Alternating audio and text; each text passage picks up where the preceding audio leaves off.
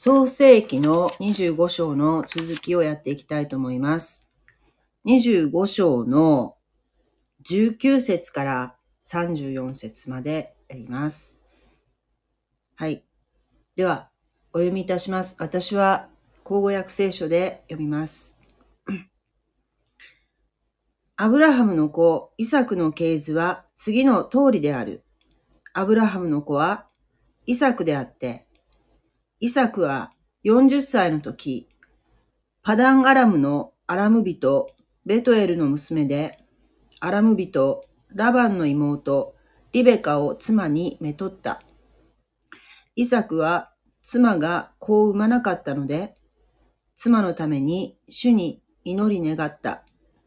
主はその願いを聞かれ、妻リベカは身ごもった。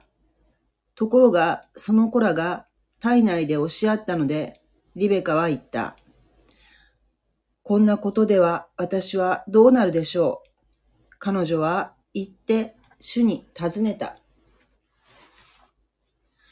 主は彼女に言われた。二つの国民があなたの体内に体内にあり、二つの民があなたの腹から分かれて出る。一つの民は他の民よりも強く、兄は弟に仕えるであろう。彼女の出産の日が来たとき、体内には双子があった。先に出たのは赤くて全身毛衣のようであった。それで名をエサウと名付けた。その後に弟が出た。その手はエサウのかかとを掴んでいた。それで名をヤコブと名付けた。リベカが彼らを産んだとき、イサクは60歳であった。さて、その子らは成長し、エサウは巧みな狩猟者となり、野の人となったが、ヤコブは穏やかな人で天幕に住んでいた。イサクは鹿の肉が好きだったので、エサウを愛したが、リベカはヤコブを愛した。ある日、ヤコブが厚物を煮ていたとき、エサウは植え疲れて野から帰ってきた。エサウはヤコブに言った。私は植え疲れた。お願いだ。赤いもの。その赤いものを私に食べさせてくれ。彼が名をエドムと呼ばれたのはこのためである。ヤコブは言った。まず、あなたの長子の特権を私に売りなさい。エサウは言った。私は死にそうだ。長子の特権など私に何になろう。ヤコブはまた言った。まず私に誓いなさい。彼は誓って長子の特権をヤコブに言った。そこでヤコブはパンとレンズ豆の厚物とをエサウに与えたので、彼は飲み食いして立ち去った。このようにしてエサウは長子の特権を軽んじた。ここはアブラハムの子供、イサクの、イサク以降の系図の話ですよ。それ以降の、イイサク以降の歴史の区分ですよっていうことなんですけれども、イサクっていうより、ここの箇所は、そのイサクの子供の話になってますね。イサクは40歳の時にリベカと結婚しました。えー、なんかよく出てくるなと思うんですけど、子供、サラと同じようにやっぱり子供に恵まれなかったんですね、最初。これ不思議だなと思いますけれども。妻が子を産まなかったので、妻のために主に祈り願ったと書いてあります。イサクは、アブラハムが、えーサラの助言に従って、サラ、サラの女奴隷であるハガルを寝取ることによって、こう得るというような、こう、目かけは取らずに、目かけを取るという選択はしなかったですね。それはひょっとしたら、まあ書いてないけど、えー、お父さんのいろんなね、トラブルというか、失敗を、えー、反面教師としているのかもしれませんけれども、えー、父のように目かけは取らずに、えー、ひたすら祈ったと。で、その主は、その願いを聞かれ、つまりベカは身ごもったと書いてあります。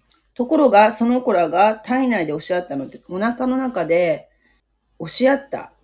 つまり、その、双子がいるわけですね。多体なわけですよね。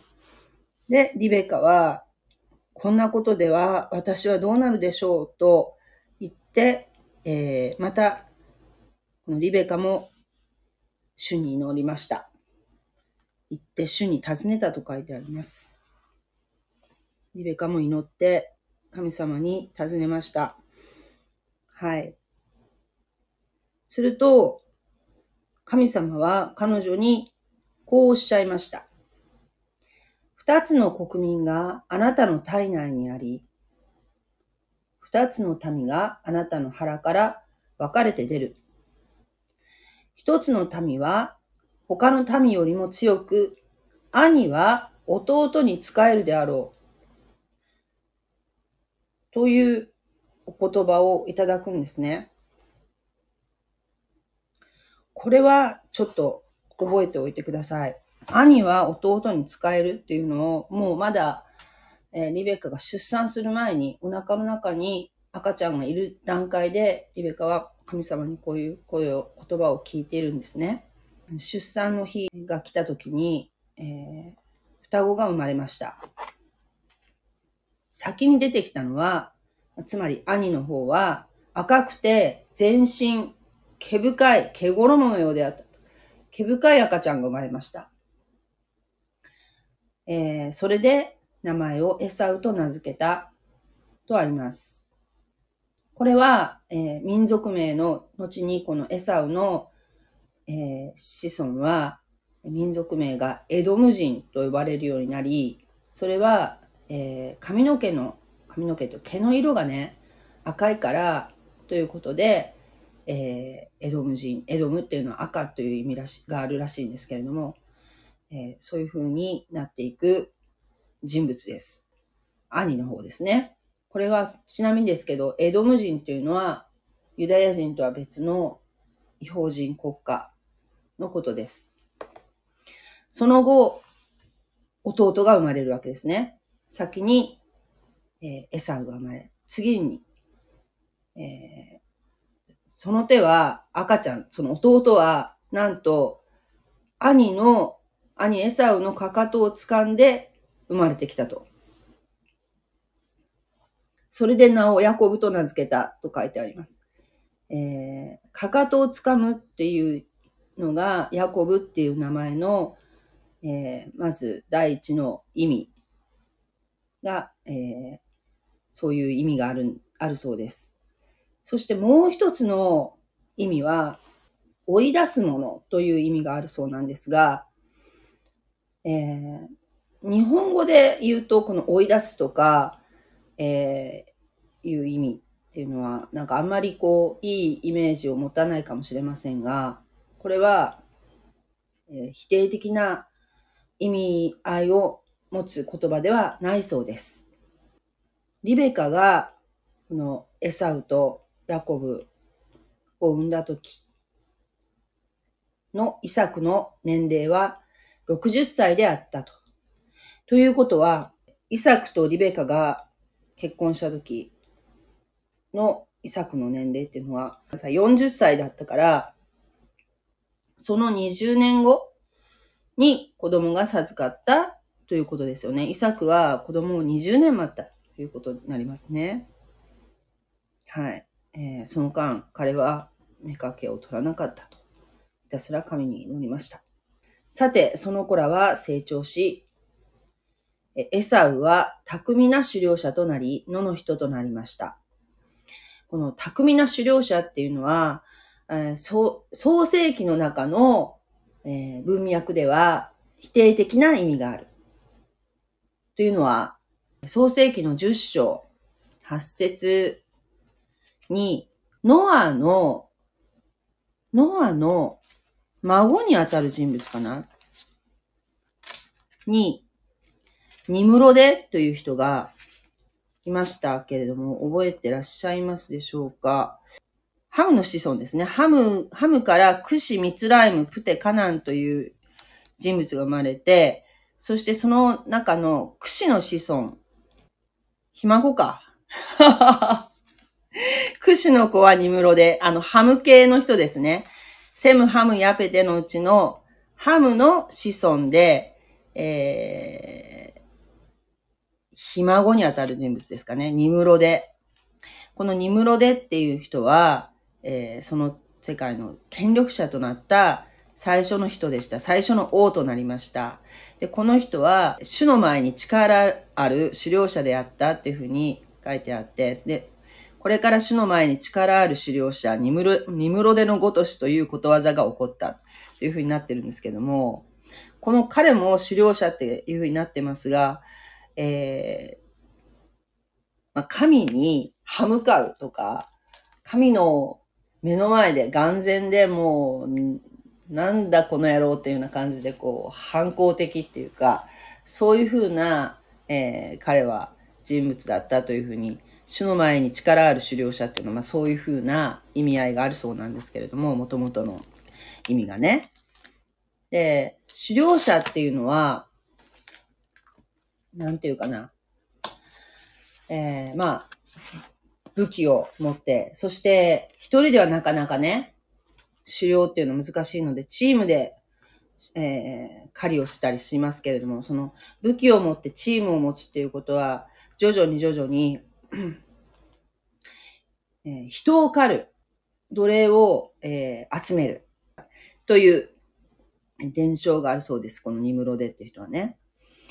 えー、聖書的には、この狩猟者というのは、そのだんだんそういうこう軍事的な組織を作る、まあ、原型となるものであって、あんまり、えー、そうですね、プラスのイメージではないそうなんですね。です。えっ、ー、と、あとほら、どこで出てきたかな。イシュマエルも、やはり狩猟者っていう風な書き方がしてありましたけれども、まあ、彼も、そうですね、穏やかな人物というよりは、結構あの、気の強い、えーまあ、そういう風な人物のように描かれているように思います。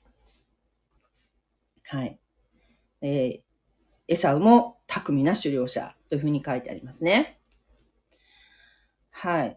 で、一方、弟のヤコブは、穏やかな人で天幕に住んでいたっていうふうに書いてありますけれども、えー、その、なんて言うんでしょう、女のように、えー、天幕の中で家事をやって、な、めめしい人っていうふうに捉えるのではなく、これは、ヤコブは基本的にアブラハム、イサクがそうであったように、羊飼いですよ。で、羊飼いっていうのは、もう女の仕事じゃなくて、本当本来ね、非常に過酷な仕事で、例えば、後のように出てくるダビデも羊飼いでしたけれども、えー、羊の番をしなければいけないし、すごい肉体労働だし、あと、そうですね、野の獣が襲ってきて羊を殺すこともあるわけですよね。で、だからそうならないように、もう命がけで、羊飼いはそういう、こう、野の獣とも野獣とも戦わなければいけないし、大変な仕事であったわけですよ。で、おそらくヤコブは、そうやって狩猟するっていうのではなく、その、父の仕事を受け継いで羊飼いをしていたでしょう。そして、えー、天幕に住んでいたっていう意味は、えー、家族の絆の中で責任を果たす生き方をしていた。というふうに解釈できるそうです。一方、野の人であるエサウっていうのは、家族の絆の外で生きるものというニュアンスが隠されているそうです。この短い文章の中で、えー、エサウとヤコブの生き方とか性格がすごくよくわかるように描かれているなというふうに感じました。そしてこのお父さんであるイサクですね。イサクは鹿の肉が好きだったのでエサウを愛した。鹿の肉が好きだったのでエサウを愛したってほん、うーん、なんとも言えないんですけれども、まあそのエサウがそうやって鹿を取ってきたりとかしてたんでしょうね。だから愛したっていうのをなんかどういうふうにこう捉えたらいいのかわからないんですけど、まあそういうことらしいです。そして、一方お母さんのリベカはヤコブを愛したと。穏やかな性格の方の、えー、ヤコブを愛しました。はい。このなんて言うんでしょうね。えー、親の偏愛っていうんですか、こういうのっていうのは。一方がこちらを愛し、一方がこちらを愛すとかね。まあ、ね、人間だからこういうことはあるのかもしれないけど、うーん、なんか平等に愛したっていうんではなく、この分け隔てをしているっていうところに、うん、なんかちょっと引っかかるものを感じるんですけれども、えー、そうですねお、お父さんは兄貴の方を愛したんですね。お母さんは弟を愛したと。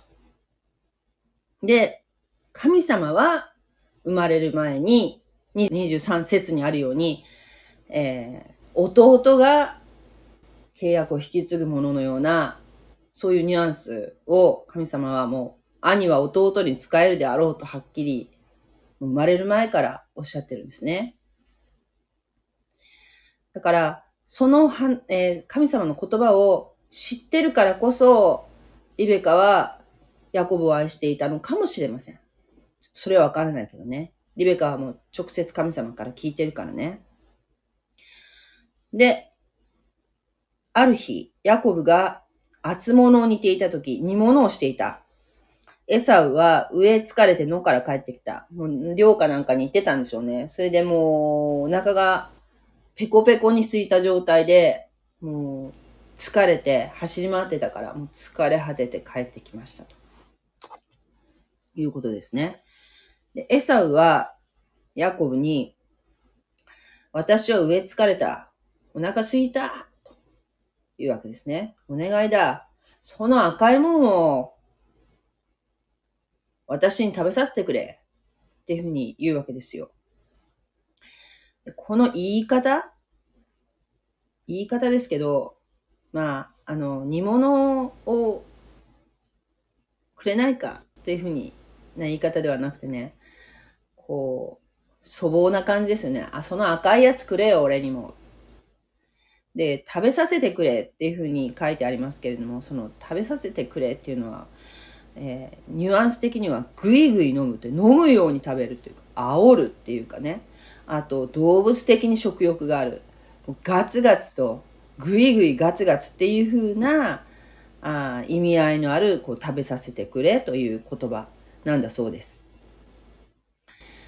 えー、彼が名をエドムと呼ばれたのはこのためであるエサウの子孫はエドム人と呼ばれるようになりましたがそれはその、えー、毛の色が赤いっていう風な意味合いっていうのが、その民族名の由来ですけれども、えー、彼がそのエドムと呼ばれたのは、ここでは、えー、その赤いものを、赤いものを食べさせてくれっていう風に言ったその赤いものと言ったっていうところから、エドムっていう風に呼ばれたっていう風にここでは書いてあります。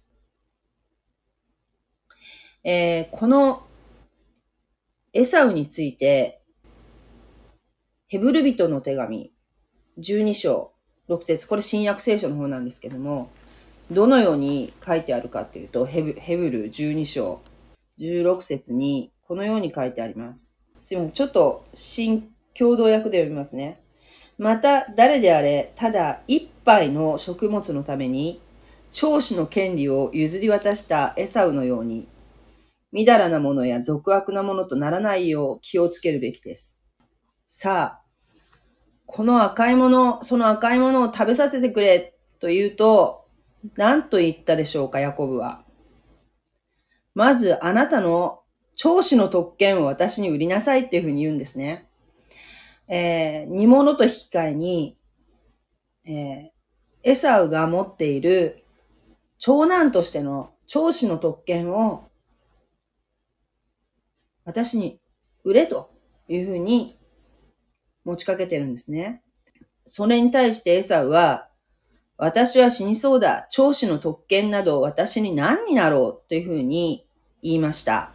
そしてヤコブはまた言った。まず私に誓いなさい。その長子の特権を、えー、譲ってもらうっていうことを確かに誓う、誓わせたんですね。で、彼は誓って長子の特権をヤコブにこの時点で売りました。この長子の特権っていうふうなのは何なのかっていうと、大きく分けて4つあって、1つは物質的祝福。えー、長子は他の兄弟よりも2倍の分け前を得ることが、親から相続することができる。という物質的な祝福がある。そして、霊的祝福っていうのがあって、それは、祭祀を仕切る権利。例えば、神様を祀るとか、そういった時の、祭りごとの仕切る権利。私がこう思いついたのが、例えば葬儀の時に、長男が模試を務めたりとかいうのは日本でもあるじゃないですか。まあ、そういうのも一つあったかもしれませんね。えー、そして、メシアの系図につながる祝福ですね。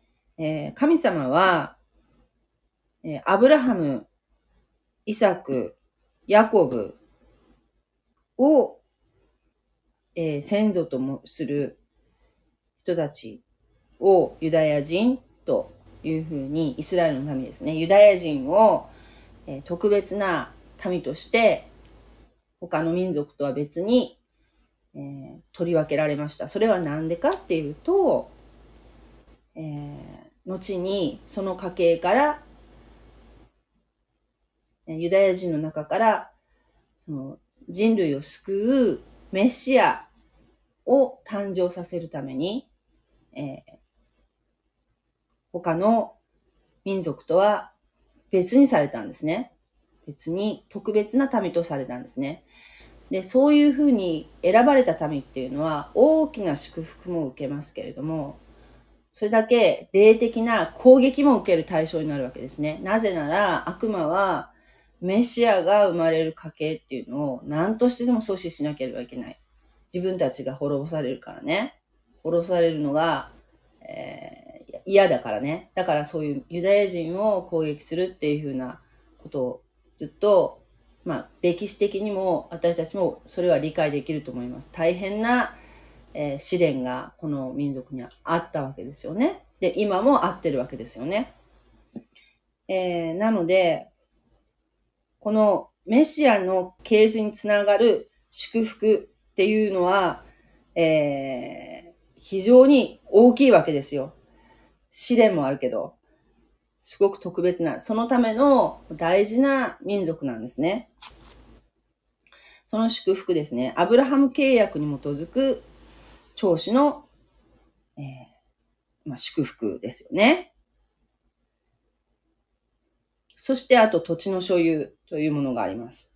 土地の所有って言ってますけど、まあ、この時点では、まあ、アブラハムに対して神様は、このカナンの、えー、地方の土地をすべて前にあげるよっていうふうに言ってるけれども、でも、実際、この時点では、そんなにたくさんの土地を所有しているわけではありませんでしたよね。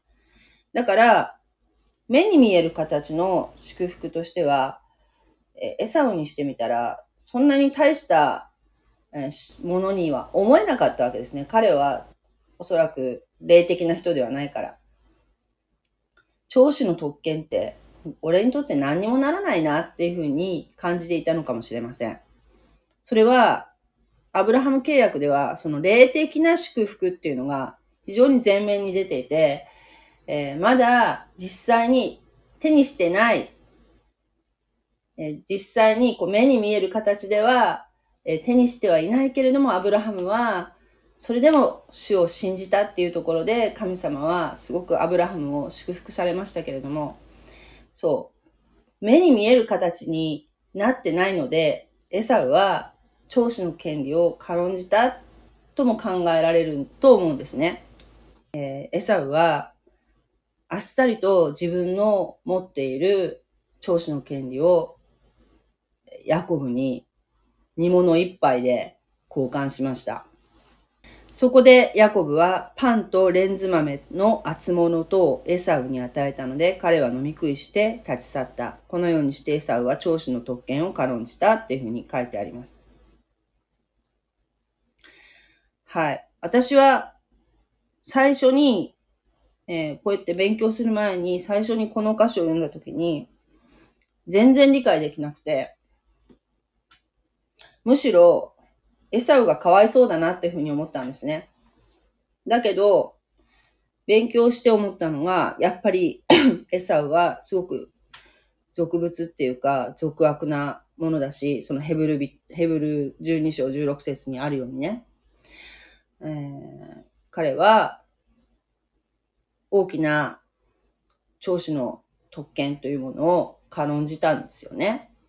うん、で後に、まあ、いろんな、このことで、いろんな事件になっていくわけですけど、生まれる前からもう神様は まあ、これも、普通の人がこれ見たときに、その生まれる前からそういうこう、もう神様が、えー、兄は弟に仕えるというふうなことをもう決められてるということに対して、いろんな思いを抱かれるかもしれませんけれども、もう神様はもう生まれる前からその子のことがよく分かってるとも言えるわけだし、えー、実際、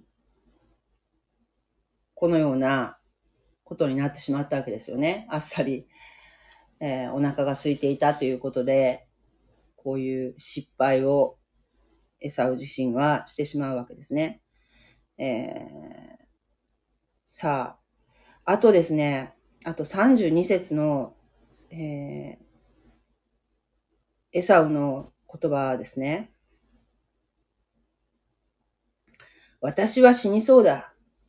長子の特権など、私何になろうっていうふうに言ってるんですけど、この私は死にそうだっていう言葉に関して、なんかでね、読んだことがあるんですけれども、まあ、このね、えー、イサクとか、リベカとか、や、えー、ヤコブとか、エサウの話。で、このなんか、祝福とか呪いとか、そういう観点ですごく考えさせられるなっていうふうに思う箇所が、まあ、後、後にも出てくるんですけれども、私は死にそうだっていうふうにこう言ってるじゃないですか、エサウがね。あの、こういうことを簡単に、この死という言葉をね、使っているということに関して、これは自分に呪いをかけてるんじゃないかっていうふうなことをおっしゃってる のを読んだことがあったんですよね。自分で自分に呪いをかけるっていう考え方にどう思います？そういうことってあると思います？こういうことを言う人いるじゃないですか。私だからそれ以降、本当に自分の口から出る言葉って本当気をつけなきゃいけないなっていうふうに思ったんですよね。例えば、大笑いした時に、こういうことをうっかり言う人と、うっかりというか、ついつい言っちゃうってことあるじゃないですか。例えば、えー、面白くて死にそう。笑いすぎて死にそうとかね。うん。えー、もう、あと、なんていうかな。簡単に、簡単にって言ったらいけないけどね。悲しいことがあった時もう死にたいと思ったとかね。えー、そういうふうにこう死という言葉をこう自分に対して使っている、えー、無意識に。これは良くないということを、えー、読んだことがあるんですね。まあちょっと他の箇所にも、えー、出てくるので、この、このあたりには。また、その時にも話すと思うんですけれども、えー、それは、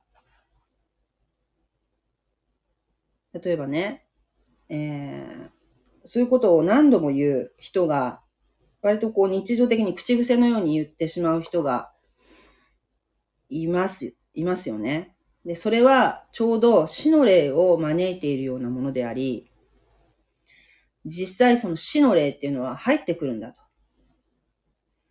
という恐ろしい霊的な話なんだけど、だから、間違っても、こういう言葉を自分に対して使わないようにしたいなっていうふうに思いました。その時ね。これ読んだ時にね。っていう話。はい。ほんとね、こう、えー、そうね。こういう話で終わったらいけないんだよね。こういう話で終わっちゃいけないんだけど、まあちょっとここの話がね、本当に、あの、そうね、この兄弟が、えー、まあ、でも、弟が長男のような役割を果たすっていう話っていうのは、なんか、結構、創世,、えー、創世記の中で出てくるなっていうふうにも思うしね。必ずしも兄が、その、祝福を受け継ぐも、受け継ぐものではないっていうことですよね。うん。っていうことですね。はい。だから、私が最初に読んだ時の、このヤコブがずるいなっていうふうに思ったりとか、っていうのは、実は、えー、そうとも言えないと。むしろ、エサウが、えー、その権利の大切さを、え、分かってなかったということで、えー、そういうところはですね、きちっと理解していかなきゃいけないのかなっていうふうに感じました。はい。なんか、すごくまとまりが悪いんですけれども。ということで、今日はこの辺で終わりたいと思います。ありがとうございました。God bless you. じゃあ、またね。あ、あら、こんな遅い時間に、9つの果実、ブルーグレイの教会で、3。ありがとうございます。はい。それでは、おやすみなさい。ありがとうございました。